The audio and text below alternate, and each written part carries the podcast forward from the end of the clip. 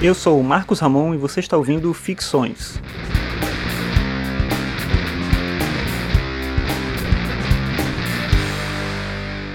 Esse é o episódio 86 e o tema de hoje é a supremacia moral.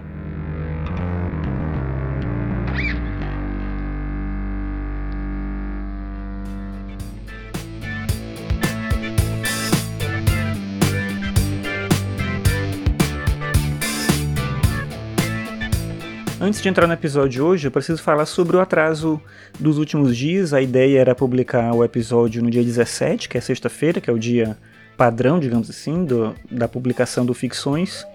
Mas eu não consegui, e aí eu deixei para fazer no final de semana, também não deu, e hoje, na segunda-feira, que eu estou publicando esse episódio. Isso tem um pouco a ver com o meu trabalho, eu sou professor, é final de ano, é muita coisa para fazer, não estou conseguindo me organizar em relação ao podcast da maneira como eu queria. De qualquer forma, para tentar compensar um pouco o atraso da sexta-feira passada, eu vou tentar nessa semana publicar um número maior de episódios, alguns no formato ainda mais rápido que o tradicional, que é o 3 minutos. Eu sei que muita gente gosta desse formato, muita gente me falou que acha bacana, mas eu não consigo fazer também é, da maneira como eu tinha iniciado lá no meio do ano, que eu estava fazendo mesmo um episódio por dia, meio que emulando a coisa do ano bissexto, que é o meu outro podcast que eu fiz em 2016 e que foi um episódio por dia durante um ano inteiro. Daí que veio essa ideia do 3 minutos. Mas enfim, acompanhe essa semana, vão sair outros episódios além desse que eu tô publicando hoje aqui na segunda. Hoje, que é dia 20 de novembro, e aí vou publicar depois de hoje alguns outros episódios também, certo? Outra coisa, saiu hoje uma participação minha no HQ Sem Roteiro, podcast HQ Sem Roteiro, do Pedro, e é um episódio sobre o Inktober. Na verdade, o que ele fez foi pegar um apanhado de várias pessoas que trabalharam, vários artistas que trabalharam no Inktober, ele pegou depoimentos de outras pessoas que contribuíram de alguma forma, né, que participaram da, do desafio do Inktober de alguma maneira.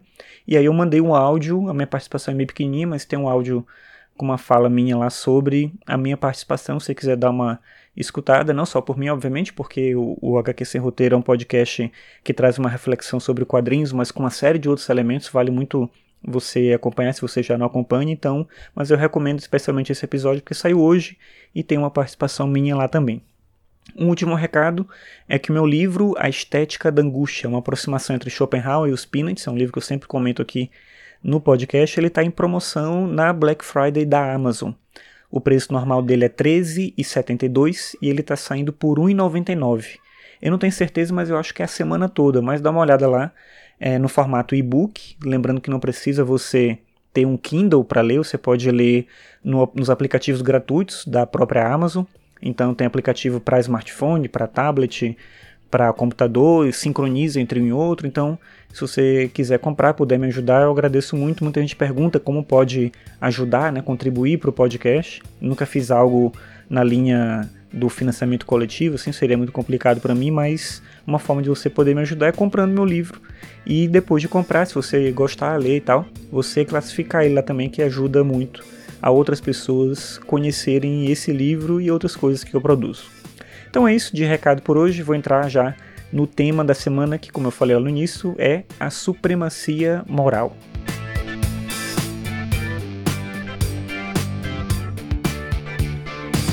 A ideia de falar sobre isso é porque eu tenho observado que a gente está vivendo um momento em que as pessoas se sentem impelidas a algo que eu vou chamar aqui de supremacia moral. É um conceito meio vago, assim, não, não encontrei uma outra forma melhor de falar sobre isso, mas eu acho que todo mundo tem, de uma forma ou de outra, é, um sentimento ou uma percepção do mundo que surge a partir de uma ideologia ou de uma crença que a gente segue. Todo mundo tem isso. Nem sempre a gente quer assumir, mas é bem provável que a maioria de nós tenha algum pensamento extremista relacionado a algum assunto. E aí, quando eu digo isso, eu não quero usar a palavra extremismo como sinônimo de algo destrutivo, que na maior parte das vezes realmente é, mas sim como um tipo de pensamento ou reflexão que não aceita uma oposição. E eu acho que, de certa forma, todo mundo é assim. Você tem alguma coisa que você gosta, que você não abre mão, você tem alguma opinião muito forte sobre alguma coisa e que você não aceita mudar. Eu acho que é quase que inevitável que isso aconteça de alguma forma. Mas outra coisa que nos une é a nossa humanidade, a nossa predisposição para a falha e para essa contradição que é o fato de nós estarmos vivos, termos crenças, valores e ainda assim nós nos colocarmos constantemente contra coisas que defendemos e acreditamos. É uma coisa meio estranha, mas a gente vive esse tipo de contradição o tempo todo. Talvez não o tempo todo, talvez não necessariamente com as coisas mais graves, mas enfim, eu acho que todo mundo tem muitos defeitos e tem essa contradição. Claro, né? Nós somos humanos, ser humano é isso, não é outra coisa.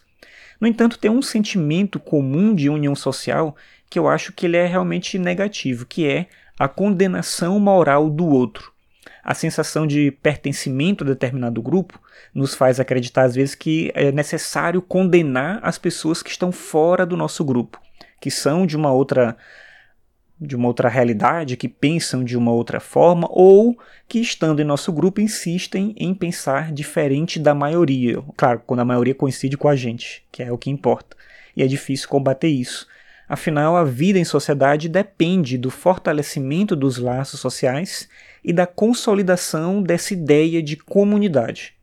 Mas eu acho que antes da internet, a maior parte dessas ações acabavam ficando direcionadas para grupos específicos com maior ou menor alcance. Não sei, é uma coisa do tipo da família, da escola, da religião, e quando digo religião ali mais do círculo mais próximo das pessoas, ou em alguma medida dentro do governo que é quando acaba tendo o tipo de estereótipo, né? E a gente acaba eh, gerenciando a nossa relação com a vida a partir desses lugares sociais.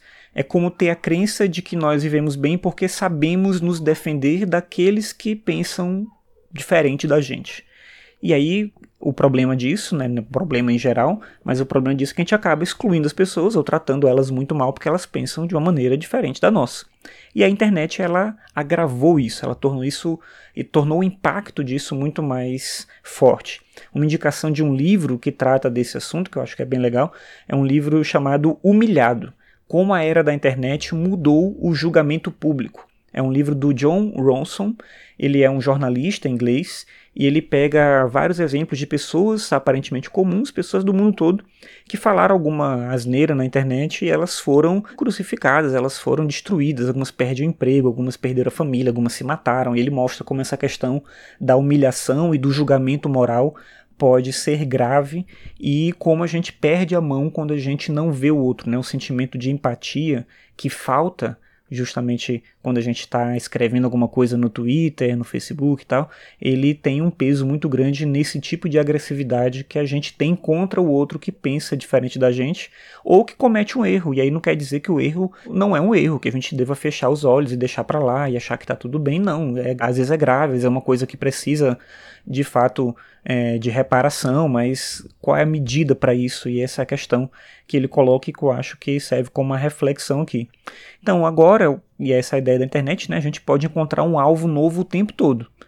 Sempre tem alguém que faz algo terrível, alguém que é a escória da humanidade, alguém que representa o pior do que é um ser humano, ou ainda mais, né, alguém que nem deveria ser chamado de ser humano mas às vezes eu fico pensando se isso não é só uma ilusão que a gente quer criar para a gente mesmo. Na maioria das vezes, só um ser humano seria capaz de fazer o que essa pessoa que a gente julga tão mal fez. E só outros seres humanos poderiam ser, talvez tão inocentes, a ponto de se convencerem de que isso só acontece com os outros, que o problema são os outros, e que sem os outros o mundo seria melhor. Mas nós, todos nós, somos esses outros. A gente só não tem coragem de admitir.